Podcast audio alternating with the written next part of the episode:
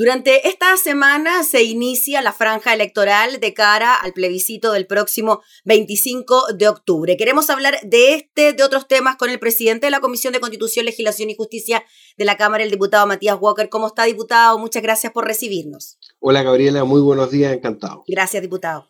Diputado, partamos por eso, por lo que comienza ya este viernes, cuando estemos a un mes justo del plebiscito por la nueva constitución. ¿Cómo ve usted ese proceso? ¿Qué tanto ayudó el trabajo que hicieron al interior de la Comisión de Constituciones para que las reglas estuvieran claras en esta campaña electoral? Sí, efectivamente, gracias al Acuerdo por la Paz y la nueva constitución del día 15 de noviembre, es que vamos a tener la oportunidad, por primera vez en la historia de Chile, de poder tener un proceso constituyente íntegramente generado en democracia y ese proceso constituyente parte con este plebiscito de entrada el 25 de octubre y con esta campaña electoral que ya empieza con la posibilidad de hacer eh, propaganda electoral 30 días antes, como estamos en mitad de una pandemia es una campaña que básicamente se va a llevar a cabo a través de la franja electoral que empieza esta semana, a través también de redes sociales, eh, gracias a la ley que acabamos de aprobar en el Congreso Nacional, vamos a tener transparencia y límite del gasto electoral. Eh, incluso hemos conocido las cifras, más del 90% de los aportes financieros se lo ha llevado la campaña del rechazo. Eh, y claro, ahora ahí uno se da cuenta por qué algunos no querían que existiera transparencia y no existiera límite del financiamiento electoral. Pero yo estoy seguro que no va a ser el dinero lo que va a determinar eh, finalmente la opción que van a adoptar la gran mayoría de los chilenos el 25 de octubre, que yo espero que sea por el apruebo, una convención constitucional 100% elegida por la ciudadanía. Efectivamente, va a haber eh, espacio tanto para la franja del apruebo como el rechazo, como para las dos opciones, una convención constitucional 100% elegida por la ciudadanía y una convención mixta.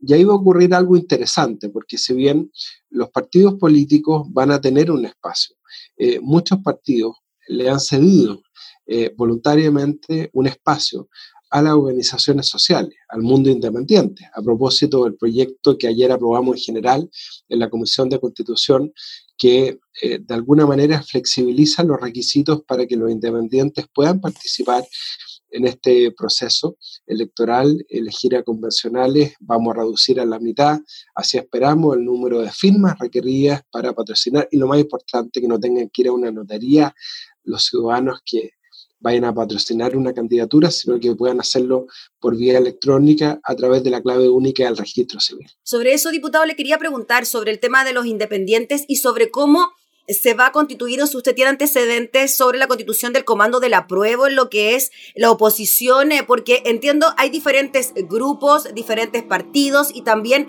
ciertas organizaciones sociales que dependen de estos mismos grupos a la hora de participar de la campaña. Sí, efectivamente, eh, una decisión muy controvertida del CERVEL determinó que no iba a haber una franja para las organizaciones sociales, para el mundo independiente, y por eso ha sido tan importante la voluntad de algunos partidos de eh, ceder eh, parte de esos segundos, porque ni siquiera son minutos, son segundos muy preciados, sobre todo en televisión, al mundo independiente. Así que vamos a encontrarnos con, espero, con la buena sorpresa de que aparezcan en la franja también representantes del mundo social independiente y no solamente... Eh, caras de los partidos políticos y espero además que los partidos no muestren las mismas caras de siempre, sino que muestren caras nuevas de jóvenes, mujeres que van a participar en el proceso constituyente. Recordemos que logramos eh, tener una convención constitucional paritaria, esperamos también con escaños reservados para los pueblos originarios y esperamos también con la posibilidad de que los chilenos en el exterior, este domingo vamos a tener un encuentro a las 9 de la mañana con los chilenos que están en el exterior, ellos también quieren elegir a convencionales.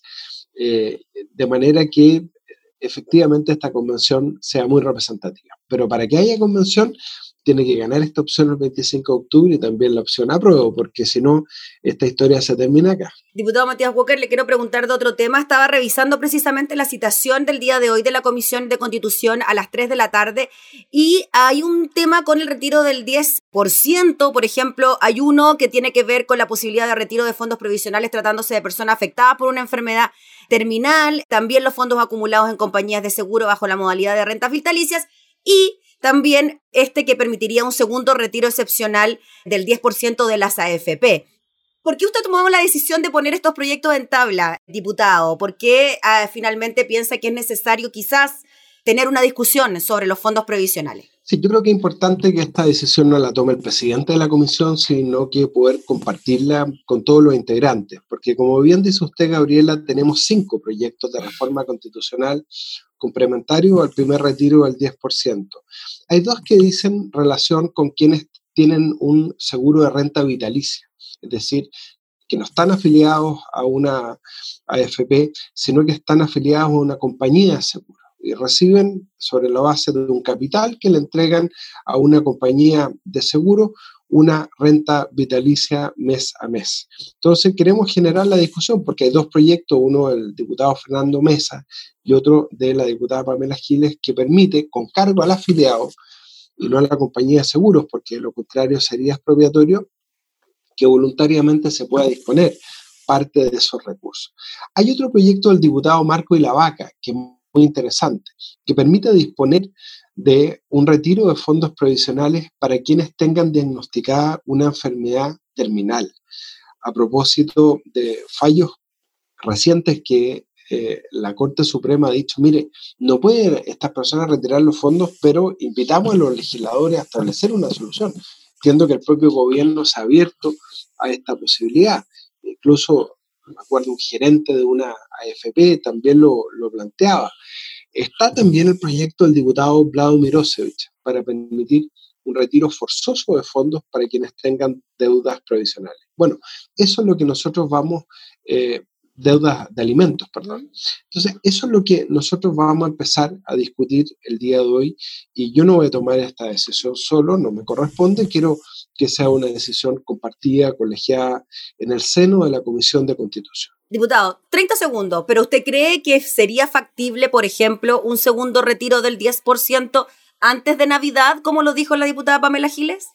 Yo no quiero generar expectativas con los plazos. Yo quiero ser muy responsable porque también hay gente que me dice, diputado, todos necesitamos un segundo retiro, pero ¿por qué el costo de la crisis lo tienen que seguir pagando los trabajadores?